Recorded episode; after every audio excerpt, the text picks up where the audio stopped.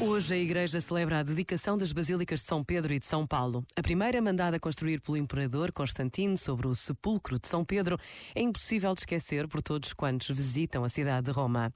A grandiosidade, a beleza, a arte coloca-nos perante o mistério da presença de Deus, que aqui se revela de uma forma tão bela. A Basílica de São Paulo, junto à Via Ostiense, é igualmente grandiosa e bela.